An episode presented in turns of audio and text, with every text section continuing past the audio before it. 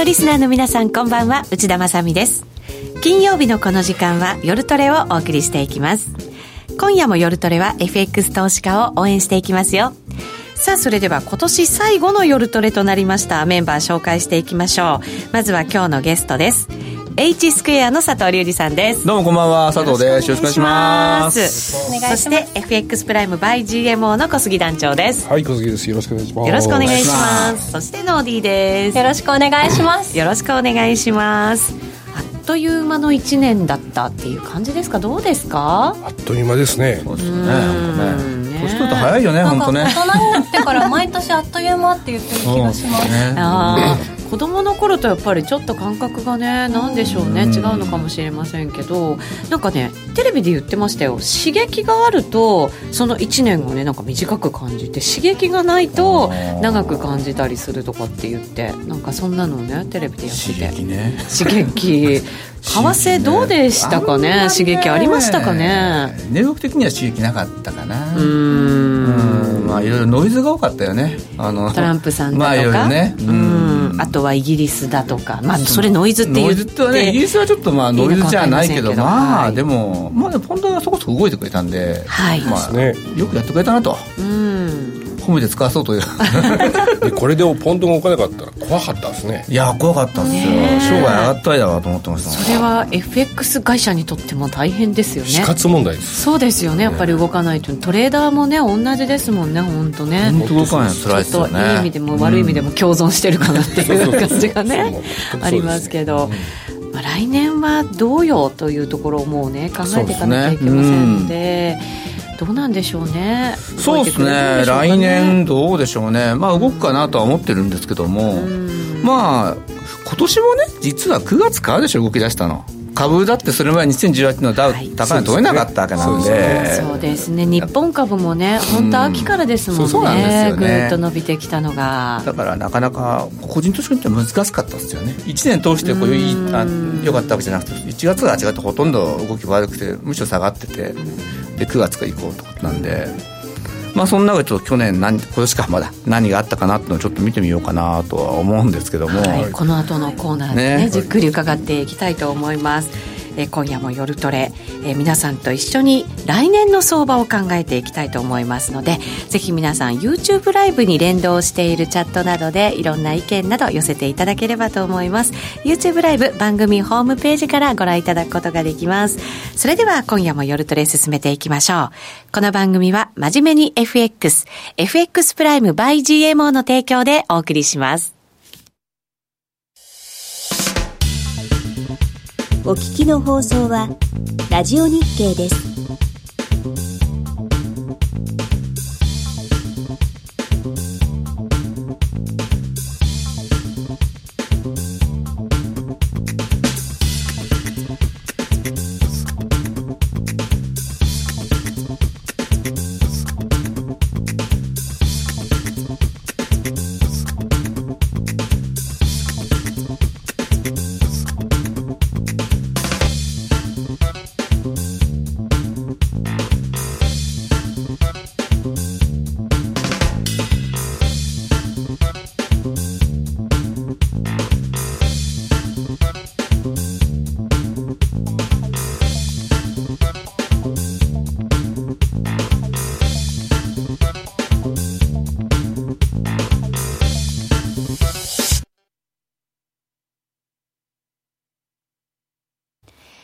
て、今夜の夜トレは、ゲストに H スクエアの佐藤隆二さんをお迎えしてお送りしています。引き続きよろしくお願いいたします。お願いします。さあ、来年を占うためにも、まずは今年から振り返る、ね、ということですね。冒頭、まあ9月からちょっと変わったよねって話したんですけども、はい、ちょっとまあ、下半期とか9月以降何があったかっていうのをちょこっと見てみましょうかね。はい、お願いします。やっぱりあの一番大きかったこの9月からですかね、うん、FRB がまたあの介入あじゃ供給を開始したと、はい、もうこれがに尽きるかなと今年は思うんですよね。で10月から、して、うん、あと隠れ QE と言われるね、ねものを始めてということでしたよね。そうですね。えー、あのもうここがすべてですよね。うん、あのお金には色はついてないんで、市場にお金を供給すればそれは QE ではないと言っても 皆さんのところにお金が行くわけでして。はい、まあ、それがすべてじゃないのかなと思いますね、ここからですよね。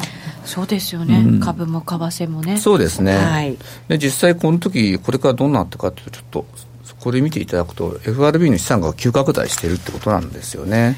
このなんかこう垂直に上がったっていうそうですね。いやすごいですよね。すごいですね。要するに引き締めすやる前って要するにかやってのは4兆5000億ぐらいだったんで、もう多分これ、このペースでいくれば、相当来ないうちに、まあ、来年3月とかやめるとか、あ6月とかやめるとか言ってるけど、多分やめれないと思うんで、まあ、やめると落ちちゃいますね。そうですよね。うん、やめるってなかなか難しい選択肢だと思うんで、うん、ただ、ペースは落としていくとか、やっぱり、ね、うん、そうですね、加熱しすぎちゃうと、とはいえ、やっぱりこんだけしないと、ダウはもう SP も高値を取れなかったってことですよね、逆に言えばね。本当に支えた支えましたね。支えた以上の効果が、うん、まあ、株にはありましたねですよね。ただなかなかこういう相場って多分個人投資家の方は問えなかったと思うんですよね。業績じゃないんであの非常にボラもこれからは高くなっていくんじゃないですかね。なんとなくこう株とかって業績っていうなんか確かなものがあって上がっていくっていうイメージですけど、ね、本当にこういう相場って分からないうちにふわふわふわっとこう駆け上がっていく感じですもんね、なかなかついていけない相場ですよね。難しいですね。でまあ、このほかにもちょっと戻してしまうんですけども、はい、まあ、ラガウドさんが誕生したと、これは大きかったですよね、はい、ECB の新しい総裁です、うん、結局、ECB もまた、えーと、供給を改正とかの緩和政策を取るってことなので、まあ、FRB、ECB、で日銀は引き続きやってるということですよね、まあ、日銀についてはちょっと絞ってはいますよね。で先日も10年債が、えっと、プラスサイドになったなりましたよね、確か。はい。まあ、ちょっとだから一瞬でした、けどね、ええ、ちょっと日本の金利は変わってきたかなっていう感じはするので、その辺はちょっと来年はね、注意した方がいいかなと思いますけどね。ですね、このラガルドさんが誕生した時に注目されたのが、このポリシーミックス、ね、佐藤さん、書いてくれてますけど、うん、本当に金融政策だけじゃもうどうにもならないから、うん、財政も。そうですよね、はい、うん、まとめてこれをドイツがイエスと OK と言えば、ユーロは上がると思いますけどね。うんまあでも株価は高値取ってて、ポリシーミックスってすごい話なんですよ。うん歴史的株価は歴史的高値にあるわけじゃないですか。はい、その中で緩和して、さらに財政もやるってことなんで、だから今場合のその、なんていうのかな、経済事情で考えたら、どちらかといえば引き締めのところなんですよね本来は、ね、どちらかといえば引き締め、うん、引き締めないといけないところなんうん、だけどそれでも実際今要するに株価株式市場で起こっていることとその経済で起こってることがちょっと違ってきてるんでしょうね、うただアメリカの場合は少し頭打ちになったかもしれないですけど、景気はまだまだやっぱりいいところにあってただヨーロッパとかはちょっと厳しいよねっていう、ねねうん、そういうまだら模様というかアメリカの独り勝ちっていう感じもあってそうですね。ECB だとやっぱりまだまだ緩和引き続きやらないといけないような、うん、これだからポリシーミックスでやらなきゃいけないような状況ということなんですよね。ね、ただアメリカに関して言ってもエッセイ度胸はよくないですしでアメリカの中でもそのまだら模様っていうかなってて、あの先日もちょっとラジオでお話したと思うんですけども、39歳以下の世論調査で、要するに資本主義と社会主義、どっちが今、五分五分なんですよね、アメリカでさえ。そうなんですか。だからバーニー・サンダース前回の選挙であそこまで行ったし、まあ、そういう意味でも、その今までってこう、なんていうんですかね、あのまあ、富裕層とそうに貧困層って言い方よくないかもしれない。この間今多分その世代間の戦いになってきてると思うんですよね。だ価値観が今の40代以下の人とその上要するにまあ日本でもバブルを経験した世代とかとその下って全然多分価値観が違ってきてると思うんで、今度そこの取り合いになっていくんじゃないのかなと思いますけどね。若い世代に関してはやっぱりなかなか資本主義っていうね、うん、感じじゃなくなってきてそうですね。特にアメリカのその30代ってすごい学費が高騰してて、あのやっぱ1000万とか2000万、大学まで2000万がかかっちゃうんですけど、そのローンを抱えてるわけですね、そうすると家は買えないじゃないですか。やっぱそうなってくるとなやっぱおかしいよねと、こんだけ今、自分はすごい勉強して、学歴も高いんだけど、それに見合ったサラリーがもらえてるかどうかっていうのと、それを払うだけで30代が終わってしまうっていう人生設計っていうのが正しいのと。いうところについてきてるのかなと思いますけどね、だからそういう意味でアメリカ人、特に30代っていうのは、今の現体制に不満が多いのかなとは思いますね。コメントに本当にそのアンケートの結果が信じられないアメリカンドリームはどうなってしまったのかね。うんそうなんですよね、はい。ギャラップっていうところ、まあ、ちゃんとしたところなんであのアメリカンドリームって、まあ、確かにあるあるにはあるんですけど逆に言うと結構アメリカってそうは言ってもヒエラルキーの世界ではあったりするんですよ。で、大学、いい大学入っても、その中でもこのフラタニティ、その学生会の、どこの学生会に入るかによって、就職も決まるし、その先の人生も決まるんで、あの、そうなんですよね。だから、結構こう、なんてエールならこことか、ハボならこことやっぱあってですね、それが入っていかないと、その中でも出世できないっていう。うんで、前回の選挙で、あの、トランプさん勝ったのは、ヒラリーさん負けたっていうのは、民主党ってそもそもは労働者のあれなのに、ヒラリーさんってエスタブリッシュの代表みたいな人なんですよ、要は。そこが出てきちゃった。ら、やっぱ勝てないな、あの選挙はと思いましたけどね。なるほどね。トランプさんはまあそこにも訴えかけてまあね、何回も倒産して、率ね。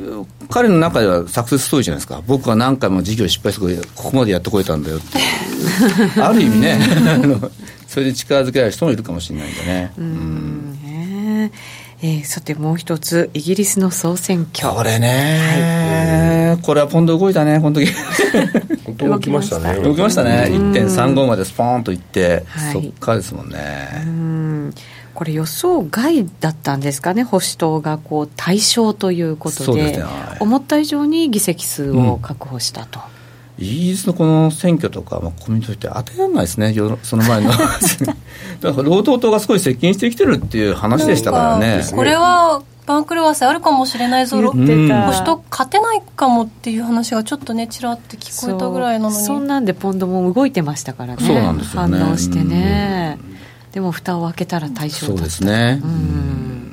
これでまあやりやすくなったよという。そうですね。はい、まあ、一点はやりやすくなったのと、あと、スコットランドの政党が独立党がずいぶん票を伸ばしてる伸ばしましたね。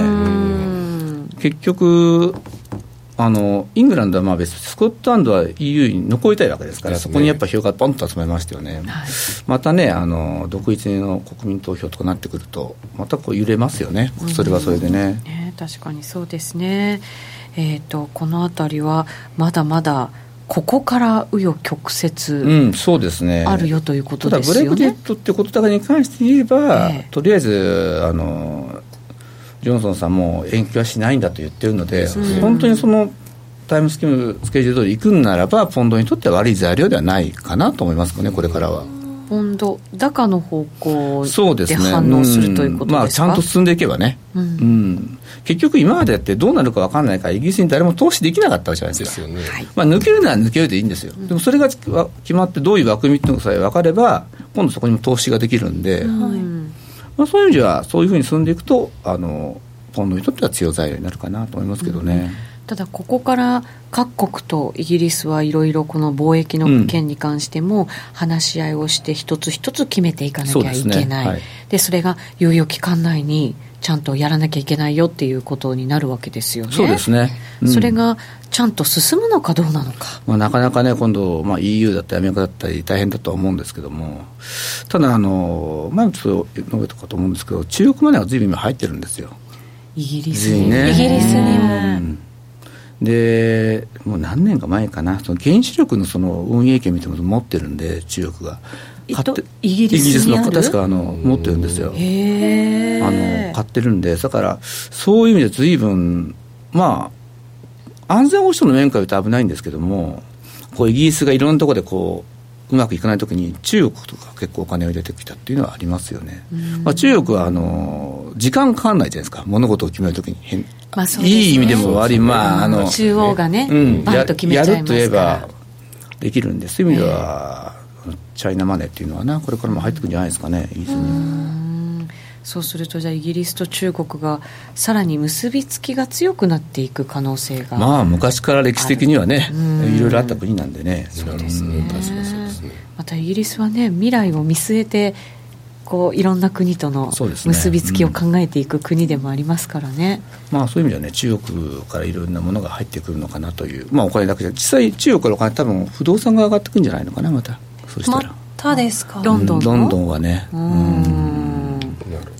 そその辺がサインなのかな、うん、あのカニーさんがもう今にこう利上げをしなきゃいけない状況になるみたいな話をちょっと前にね、うん、そうですね。してましたよね、うん、だからそういうことなんですかね。まあそれだけではないとは思うんですけども、うん、あの確かにでも利上げの可能性はあの要するに貿易交渉がうまくいかなかったらあの輸入するものが高くなってくるじゃないですか、うん。だからそういうのインフレになりやすいんでそこの部分ではお金絞らないといけなくなりますよね。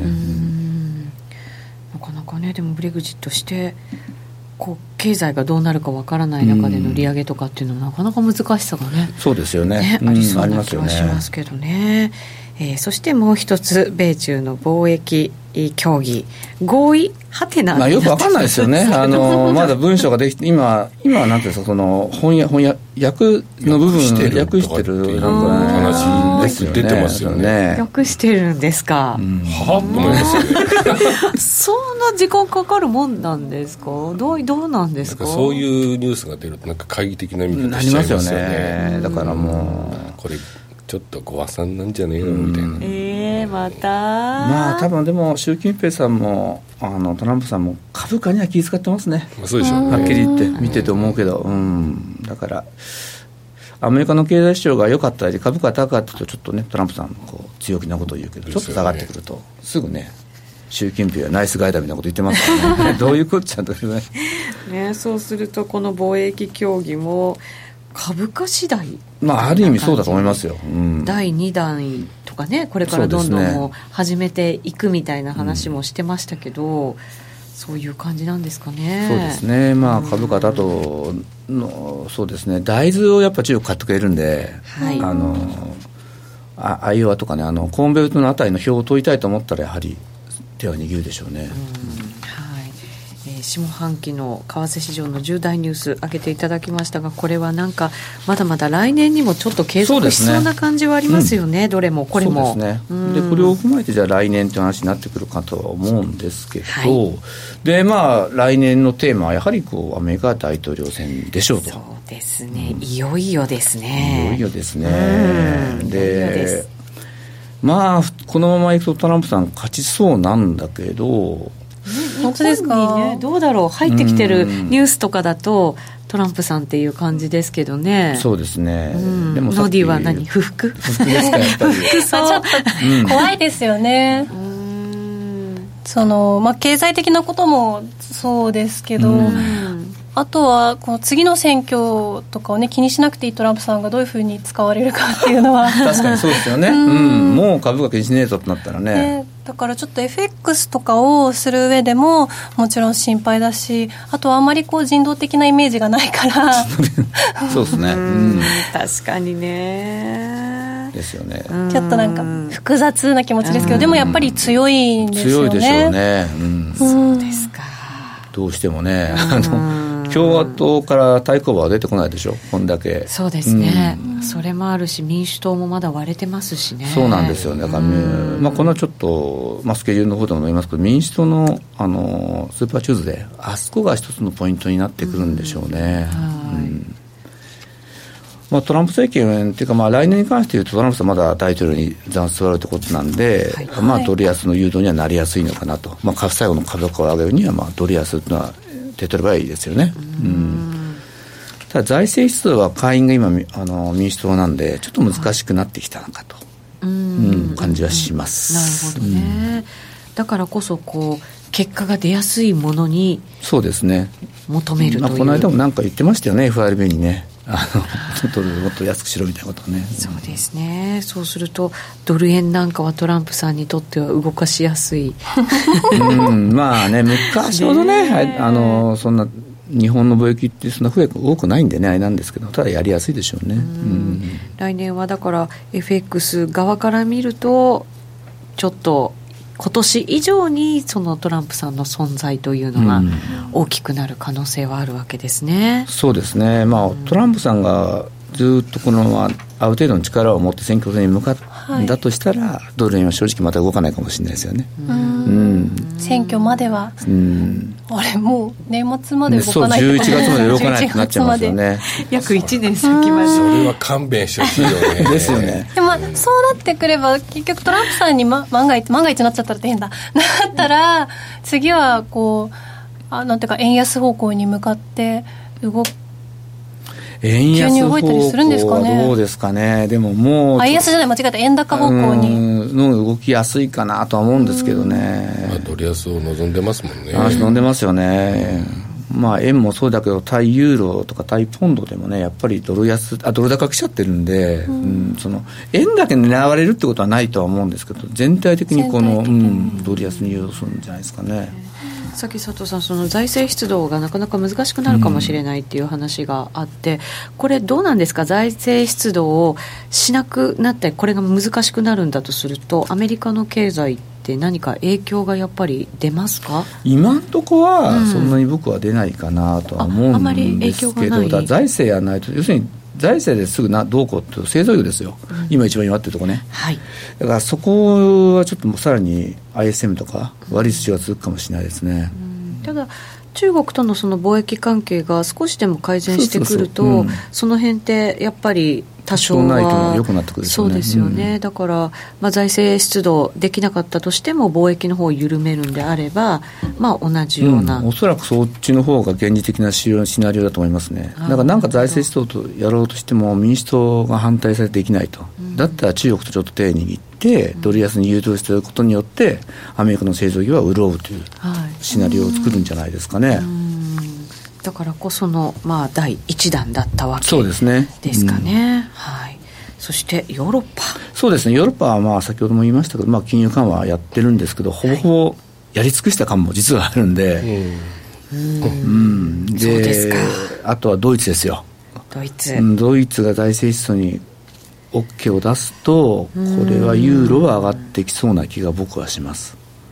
ユーロ財政出動するとやっぱりちょっとこう景気っていうところが改善してくるっていう期待感ですか、あと結構ユーロに、ユーロとかそうですね、ユーロ圏にお金入ってることは入ってるんですよね。投資マネー投資マという意味で？ネーも入ってるし、ええ。あのーまあ、中国のも入ってるし、結構入ってますよ。あそうなうんん、あですか、の経常収支とか見たら思うんですけど、結構入ってる感じはしますね。どのあたりに入ってるんですかね？あのーまあ、製造業入ってますよえね。あそうですかで、ちょっと、あと、電話か、通信関係。あのー香港のハチソンワンポアって会社ありますよね。あの、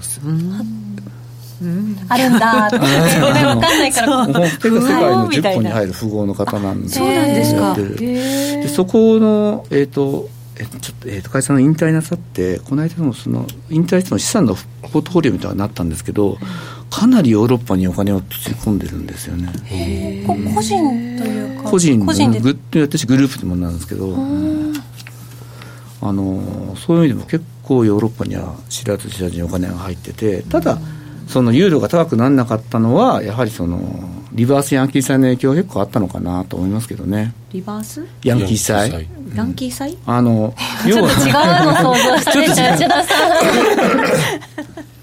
まああれですよ。要はあのき社債発行するのをユユーロ圏で発行すると。要するに金利が安いんでアメリカよりも、うん。でそれをアメリカに持ってくるわけですよねお金を、アメリカであユユーロ圏で資金調達してお金を香港に持ってくる。そうするとあのドル売りになるあドル買いになるんで。はあ。でそのお金であの自社株買いやったりすると。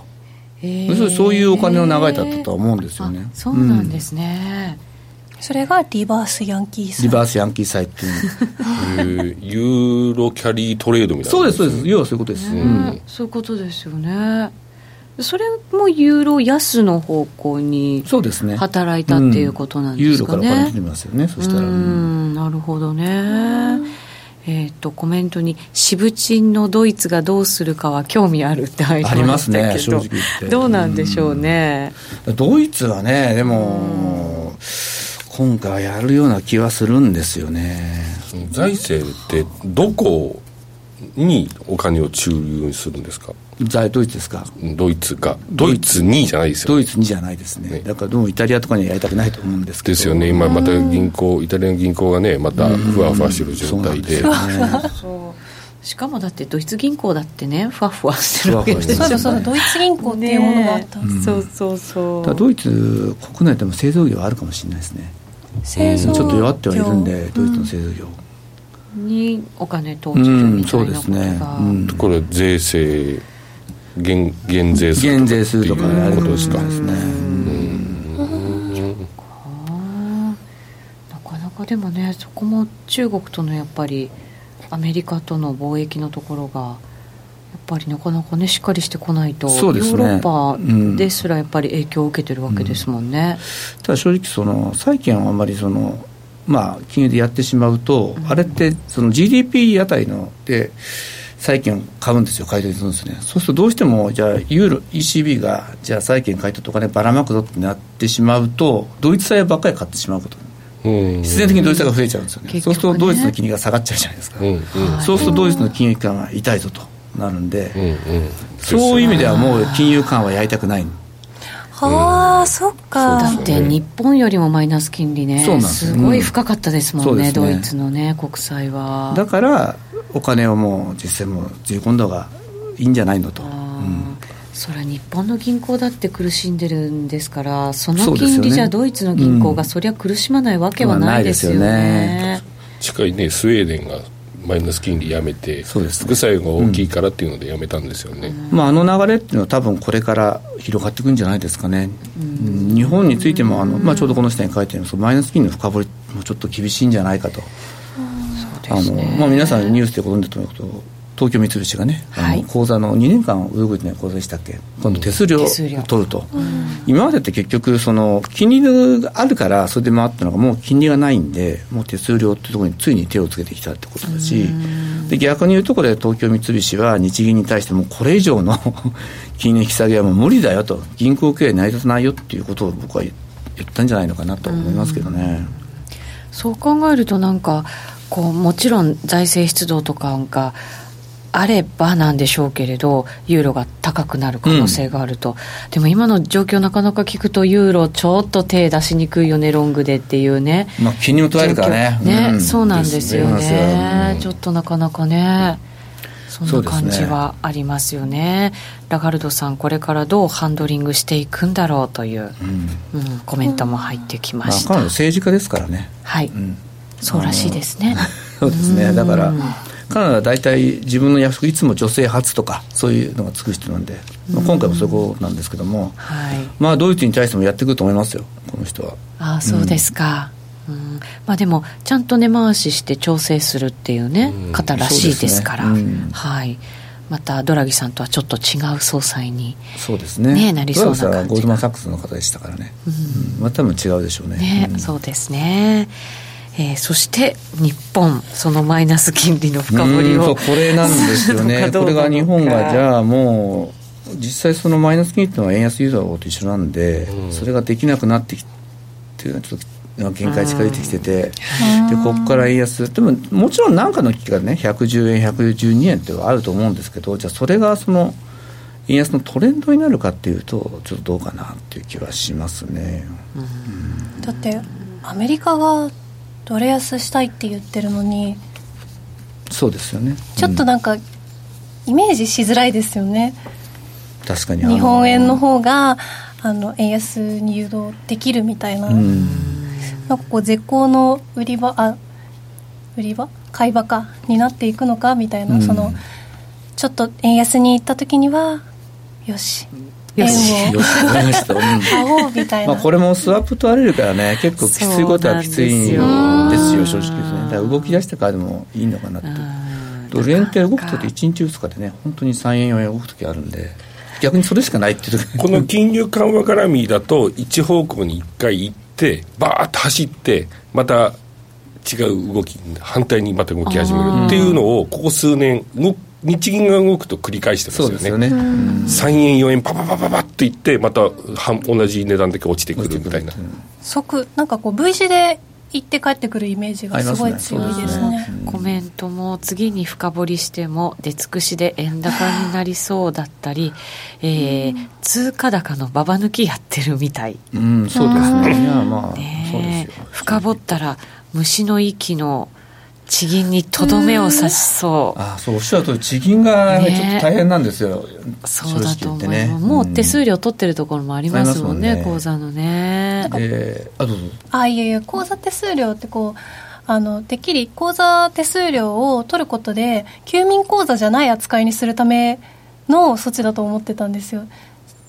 なんていうかあ休眠口座になったらそのお金を政府に預けないといけない状態じゃないですか。なんかあの処理が面倒くさくて手数料取るようになってるのかなって最初は思ってたんですけどやっぱりマイナス金利きついよっていう意味合いの方が強いんですかね。基本的に銀行って利ザヤがないと利ザヤで儲けてるんですよ彼らは。あの その利ザヤが今ないんであの収益の源泉がないっていうところなんであの非常に厳しいと思います口座を管理していくっていうのはある程度お金がね結構かかるんですかかるらしいんですよね。僕いくらか忘れちゃったけど、結構かかるんですよあれ、ね、実際に ATM にお金を入れたりしてるのもすごいかかってるよね、確かに。人件費すんげえかかってんじゃん。そうですよだって会社でコピー取っても1枚数円ってかかってくんだから、うん、あの毎回印刷して通帳にとか通帳を出してもらってかかりますよね、それは、あとねシステムとかだってずっとやっぱりね改善続けていかなきゃいけないじゃないですか、ね、数年前どこどこ止まって結構問題になってそれがまた続きましたもんね、うん、あとセキュリティもね。どんどん追いかけっこでしょ、うん、でだからそういうので管理ってやっぱりねかかっていくんだと思うんですけどね、うん虫の息って確かにそうなのかもしれませんね,、うん、ね地銀はちょっと注意した方がいいかもしれないですね。本当そうです。再編もね。再編あると思いますね多分。はい。株持ってらっしゃる方は。そうですね。ちょっと注意した方がいいかな、はい、そうですね。いい場面悪い場面あるかもしれないですね。ね、はい。そして政治的なね、まあちょっと来年になってどんなことがあるかっていうのをちょっと確認してみたいんですけど、はい、やっぱり最初台湾の総選挙あこれどうですか、はい、なんか影響がどんなふうに出たりとかどんなふうな結果になるとかってあるんですか？蔡文衛さん勝ったら、うん、対対中強硬派の方なので、うん、うん、トランプさんはどう出るかなと思ってたんですよね、はい、F16 売りましたからね。あそうなんです、ね、戦闘機を訴えしてるんでそれ中国面白くないですよね、はい、でここが最初の山になるかなと、うん、トランプさんと台湾を結びつきね結構いい関係ですね。ですよね、うん、だから11月 ,1 月か。11日この辺はちょっと注意ですね、そうすると逆にまた中国との関係そうですね、ね、そういう台湾を通して中国との関係どうなるかってことですね。はい。まあでもえっ、ー、と優勢なのはその中国にはそうだね。ね。うん。ということですね。そして21日1月ですが、まあ、この辺は多分何もないとは思います正直言って。日銀？うん。いえーと、ECB、FOMC と続きますが、ね、ちょっとまあ、動かしにくいところじゃないですか、今、FOMC もしばらく静観というスタイルになってますし、ECB もね、まあ、ラガルドさん、2回目の会合っていうことになりますよね。そ、ね、こはあの記者会見は注目したいなと思いますけど、特にじゃあ、ここでさらにこうなんかできるかという、今の段階じゃしないんじゃないかなと思いますね。そうですね。この前会見見てましたけどなんかちょっと華やかな感じになって。そうですね。はいなんかいいいい感じに見えましたけどね、ね、最後まで見れなかったんであれですけど 質問のところ見たかったんですけどね。そね。そこが見れなかったので、うん、ちょっと残念でしたけど。まあ、あの彼女ですか、シンクロ選手でしたっけ、なんか。あのそうですね、なんかね、もともとはね、そういう方シンクロだったと思います、はい、なかなか華やかな世界からずっと来てる人なんで、うん。ねなんか、ね、ちょっとドラギさんの時と雰囲気変わりましたね、正直言って。全然変わりました、ね、あの写真、最初、フォトセッションするじゃないですか、うん、あそことかもすごい笑顔で華やかな感じの、ね。うん、はい、雰囲気でしたけどね。はい。そんな1月が終わって、そうそう、2月はね、特になく、なんもないかなと思わないなと思って、やっぱりね、何もない。1月から3月もこのスーパーチューズデーにか尽きると、うん、正直言うと。3月の。うんこれが、なんで今回こんだけ注、まあもちろんスーパーチューズデーって注目されるんですけど、いつもね、いつも毎回ね。あの、カリフォルニアってね、今まで6月だったのよ。あの、選挙が。選挙っていうか、それが今回3月の3日に上げてきたんで、はい、これで今、民主党の選挙人って3768人いて、この人だけで1420人、だから35%ぐらい、もう決まっちゃう。もうほぼほぼここで決まると言っていいと思います。ここで勝った人が、あの、大統領選に臨むような形になるんじゃないかな、民主党の代表として、3月に上がってきた意味っていうのは何かあるんですか？3月に上がってきた意味、えーとね、6月からね。6月から。なんだ、ごめんなさい。なんかそれ聞いたんだけどな。さっさと決めちゃいたいってことじゃないさっさと決めちゃいたい。落ち着かないな。ってそうそうそう。その後のねやっぱりほら。そうなんだったっけな？何かあったんですよそれ確か。うん。一致団結するために早めたとか。いや そんなんじゃない。そんなことじゃない。なんかなんか日程と重なるかなんかあったと思うんですそういうこと？日程的ですか？そうですね。あで帰ってきたと思ってねますよね。でもまあ分かりやすくはなりますよね。ね。マーケット的にはね、で今あのバーニー・サンダースと,、はい。えー、とウォーレンさん、はい。それからバイデンさんですか、この3人ということなんですけども、誰ですかね。まあ えーどうでしょうね。バイデンさん78歳でしたっけ？うんそれぐらいですね。確か、うん。で今回結構ね高齢な方が多いんですよ民主党の候補ウォーその際の中でウォーレンさんが一番安く安くて若くて 70歳？若くて70歳みたいなん。ですよ、ね、なんか民主党っていうともうちょっと若くてフレッシュな感じのイメージがずっとあったんですけどなんかね今回はね。でどうですかね。バイデンさんって長いでしょ？長いと何かとこうあ今までのこうアメリカの選挙を見てると政治キャリアが長ければ長いほどスキャンダルだったり なんかこう出てくるんですよ。た見つけてくるんですよまた。海がいっぱいね、うんそうそう。溜まってんですね。そうなんですよね。そういう意味だと、はい、ウォーレンさんが一番キャリア的には短いから。ああなるほど、うん、キャリア短いと痛いところ。失策が少ないっていうかかもしれないですね。だから彼女でおなんていうのかな。もなった時の問題点っていうのは非常に、まあ、社社会主義的っていうかいろんなことを規制するんでもう株価下がるぞと。アメリカの経済悪くなるぞと。そうですよ。そこをつくでしょうおそらく。だっていろんな大大企業解体しちゃうとかねいろいろ言ってるでしょ、う刺激的なことを、ね。本当にでもね大統領になってそれができるかって言ったらわからないですけど、ね。ううんんたださっきも言ったようにその40代以下の アメリカ人は社会主義がいいってことがいて、その流れにバッと言ってるからちょっと怖いなっていう感じはするんですよね、うん。そっちに舵切ってきたら選挙は面白くなりますよね。そうですね。それこそ本当世代間の戦いになってきて。そうするとあのほら30代のあの若い人名前ぶなんか名前が言いづらい人。ですね。市長さんですよね。あ何でしたっけ？ブブブルームバーグさんじゃなくてね。何？あのですねバイセクシュアルの方なんですよね、はいええ。うん。まだねああの市ってまだ全米で300何番目ぐらいの大きさなんでその大きさが大統領だとちょっと早いかな。次かなと思うんですけどそうなんですね、うまあ何にしてもこの3月3日がね。ブディッジッジブリジッチさんですあかね。本当に言いづらそうそれ、あ書いてくれてる。ブブディブディジ言えない。多分この人がなんかすごい対抗馬になってくるんじゃないかな。この人だったら面白いですよ。この人別のあのせ戦あの軍役もやってるんで。へえ、でも可能性としては低い。うんと今回は。厳しいかもしれないな。でもじこの人が出てくるとなんか思い出すのはケネディの時ですよね。そしたら。あの人さ全然ダメですから。うんそうなんですね、そうなんだそれはでもちょっとなんか革命的な感じうのんだから誕生になりそうですけ元どね。軍人でバイセクシャルでっていうのをそのいアメリカ人の人たちがどういうふうにあれするかっていうのと、そうですね。うん。でトランプさんはあの徴あの徴兵拒否っていうか逃げたからね、はい。うん。そこもそそうみたね。そうなってくると焦点になってくるかもしれないですね、はい。まあ、この3月3日ひな祭りの日がね。ここでバイデンさんだったら、トランプ勝っちゃうかな。うん。と気がちょっとします。そんなに変わらないと思いますね。トランプさんが生まれたのもなんだか時代だったなと思いますけどねまたね。そうね。そういう意味ではなんか時代がまたね求めてるものが人がということになりそうですね。ね。この3月の ECB、FOMC、 日銀もなんか注目なんですか佐藤さん。どうなんですか？えーとですね、僕ええ。は特にそんな大きく触れることはないかと思ってるんですけど、スーパーチューズデー、その、ももしその、ウウォーレンさんとか出てきたら、はい。多分株価とかも反応してくるんで、そうか。そうなったらば、あるのかもしれないですね。あなるほど。FOMC FOMC はちょっと要注意ですね。ですね。3月3日次第ということになるわけですね。もうそうなったらトランプさんの圧力もバンバン来るでしょうしね。うん。かもしれないです。なのでお知らせを挟んでその後まだまだ伺っていこうと思います FX プライム by GMO はスキャルピング大歓迎。FX プライム by GMO は調査機関の調べで調査対象 FX 会社の中で唯一約定拒否なし、スリッページなし。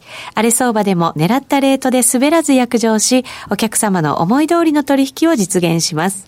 レートが大きく滑って負けてしまったなどのご経験がある方は、ぜひ FX プライム by GMO のご利用を検討してください。FX プライム by GMO では数多くの勝ち組トレーダーが認める約定力でサクサクお取引いただけます。現在 FX プライム by GMO のホームページでは勝ち組トレーダーのインタビュー記事を公開中。勝ち組たちの取引手法を学びたいという方はぜひ真面目に FX で検索を。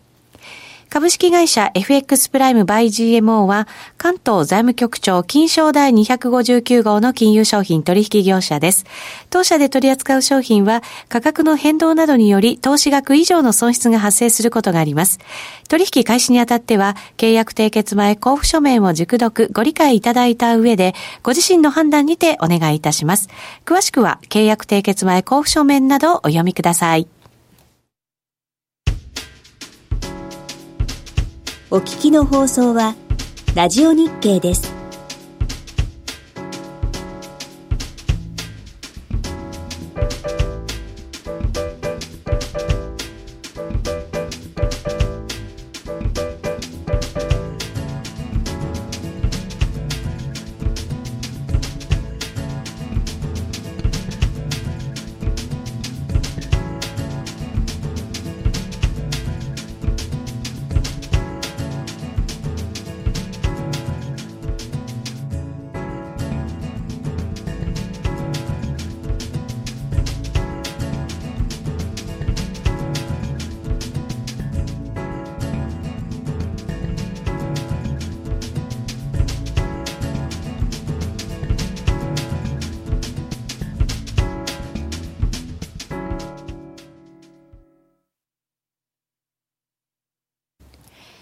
さて、現在レートですが、ドル円に関しては109円51銭52銭あたり、今日の高安のちょうど中間ぐらいでの小動きということになっています。佐藤さん、ポンド結構動いてますね。いやポンドいいね、やっぱね。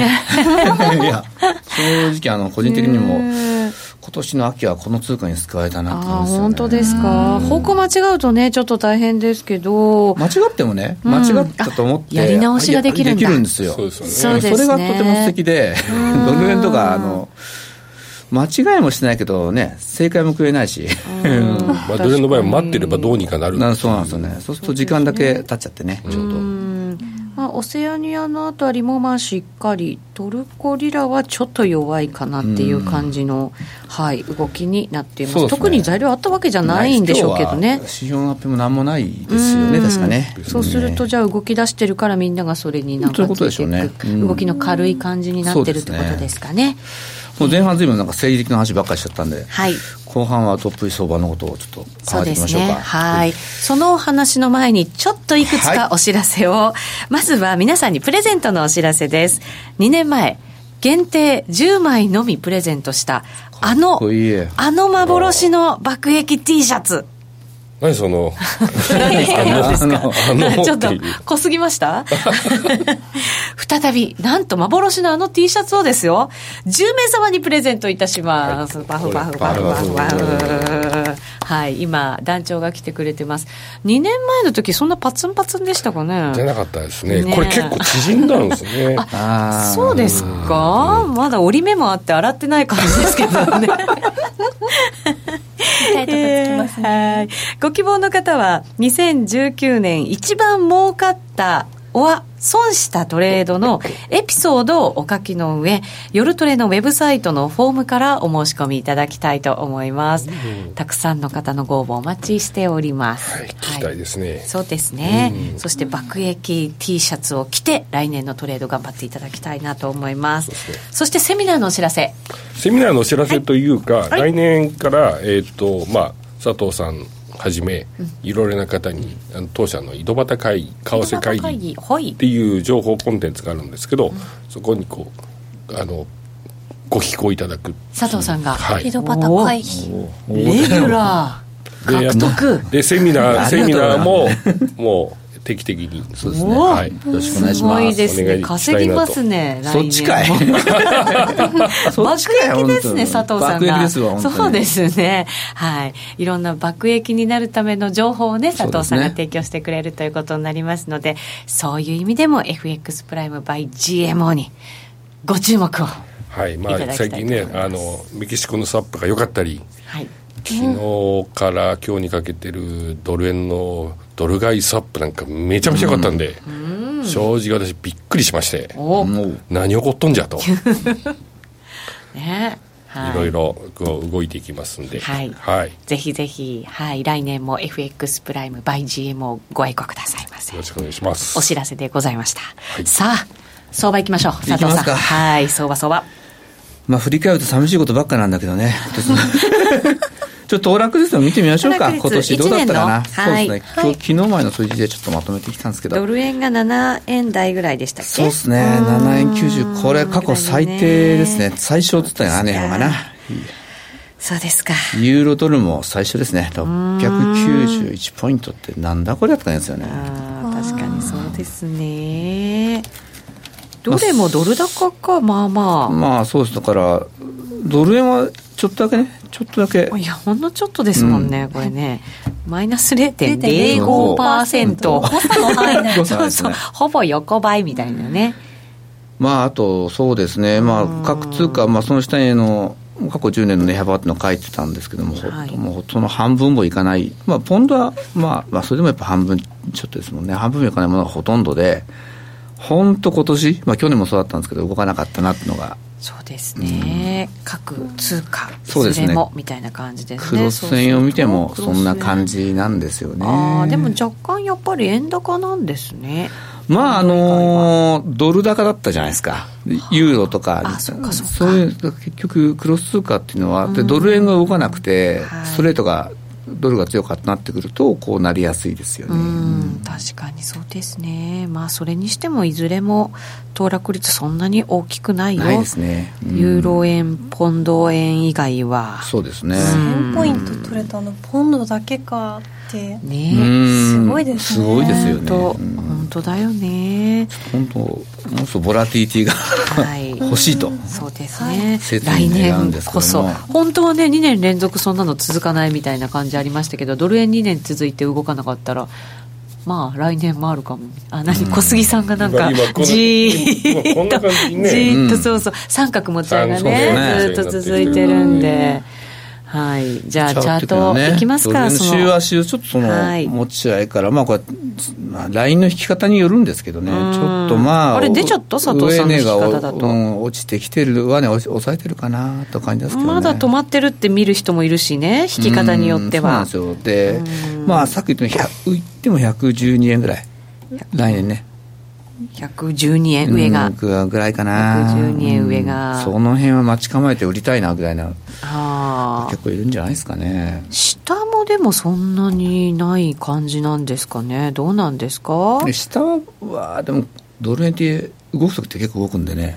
10円ぐらい？うん、下は、値幅で考えたら、上が多分12だとするなら、下は102 2円、101円。うん今年もトランプが余計なことしなきゃね、そ の動いたかも？あったかなと思うんですけどね。なるほどね。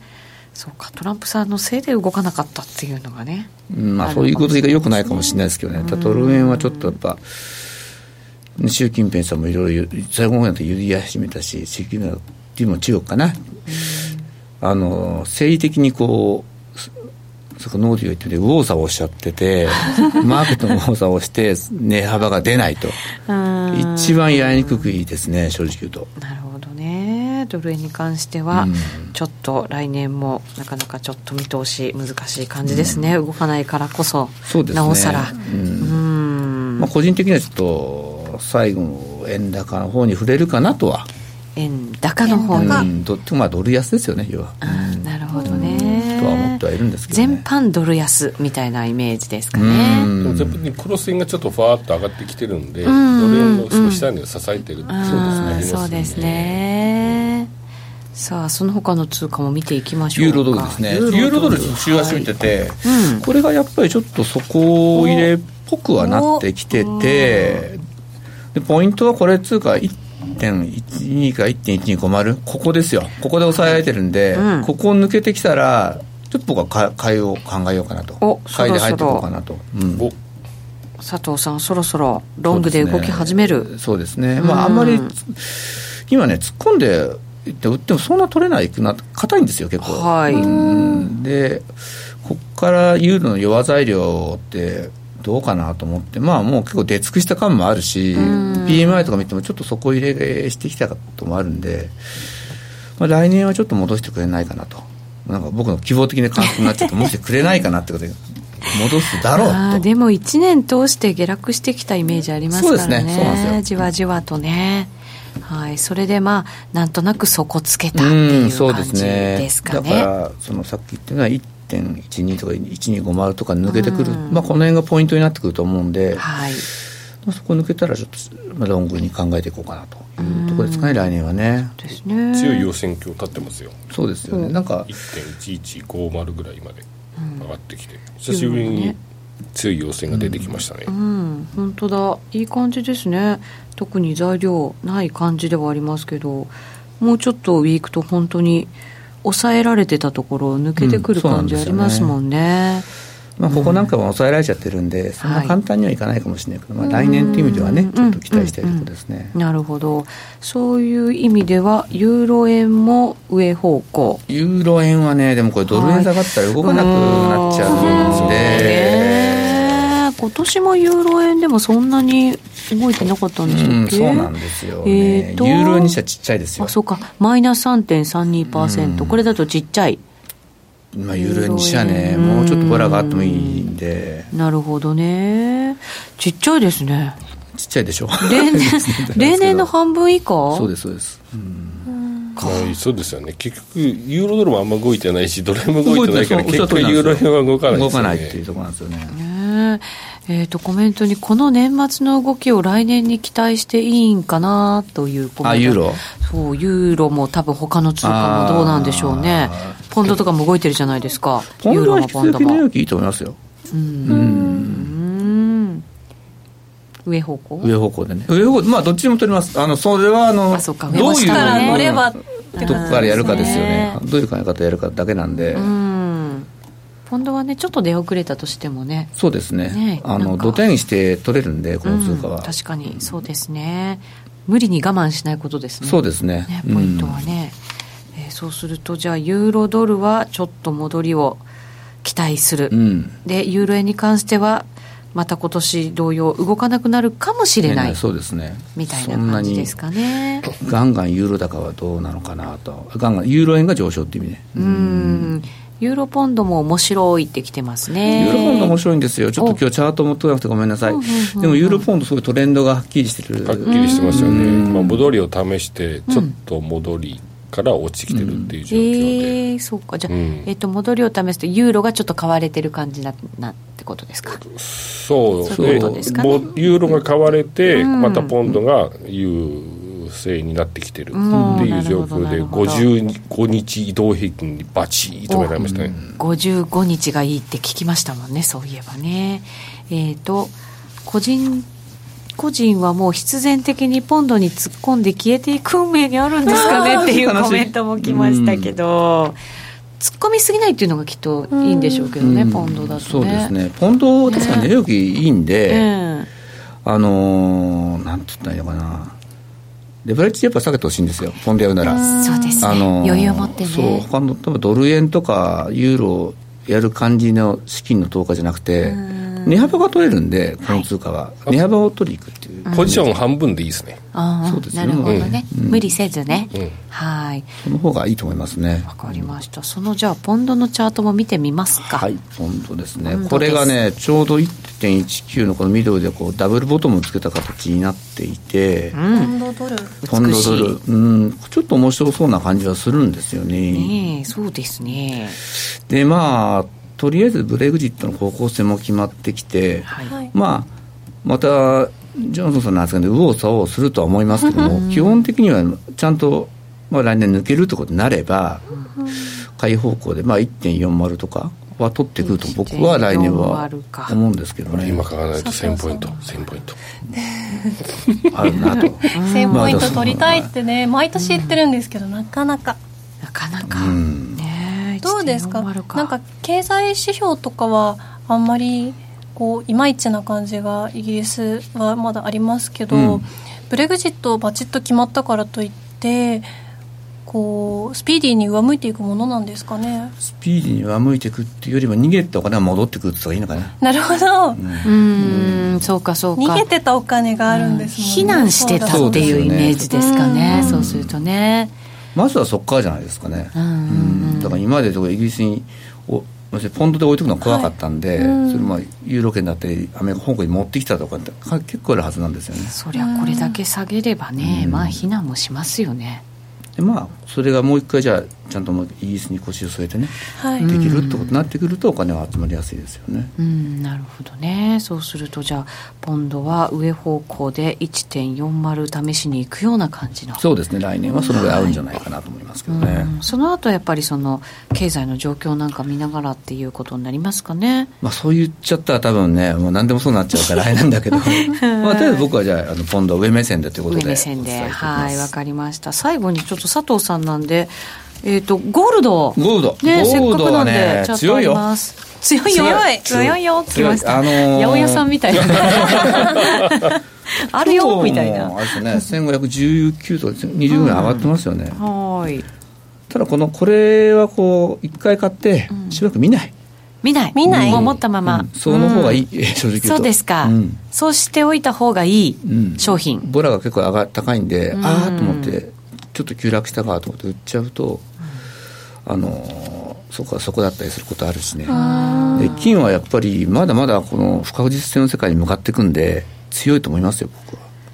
中銀も売ってないしねもう。ね、売り手がいなくなってるんで。これでも一時期に比べたらものすごい戻ってきたじゃないですか、はい、どこまで戻るのを期待できるのか。このチャートの上行っちゃいます？さらに。あ2000ドル超えるかってことですね、まあ、僕はその来年どうこうとは言わないですけども、はい、金は強く上がってくると思います。超えてくると思います。長い目で余裕があったら持ってたいなっていう商品ってことですよね。そうですね。超長期で。超本当超長期でそうですだから買っても忘れとけみたいな、うん、だから本当金貨で持ってていいよってなんかリスクないんで。すか金で金のリスク？投資するリスクみたいなやついやもちろん価格が下がるっていうリスクはありますけども。そその下がるなんかリスク要素？ああそれは金利が上がるときまあそう、ね、アメリカのね、うん、あ金利どうなんでしょうね。うん、今ちょっとじわっとした感じでね、そうですね、うん、金利をじゃあこれからバンバン上げていくかというと僕は上げていけないと思います、うん、なぜならばその学生ローンとかさっき話したと思うんですけど、はい彼らに家を持たせたり車を持たせようとしたら金利を上げることができないと思います。低くないとダメなんだ、うん、そういう意味ではじゃあ金はしっかりした感じになっちゃうよっていう感じですね,、うん、ですね。1800もいくんですね。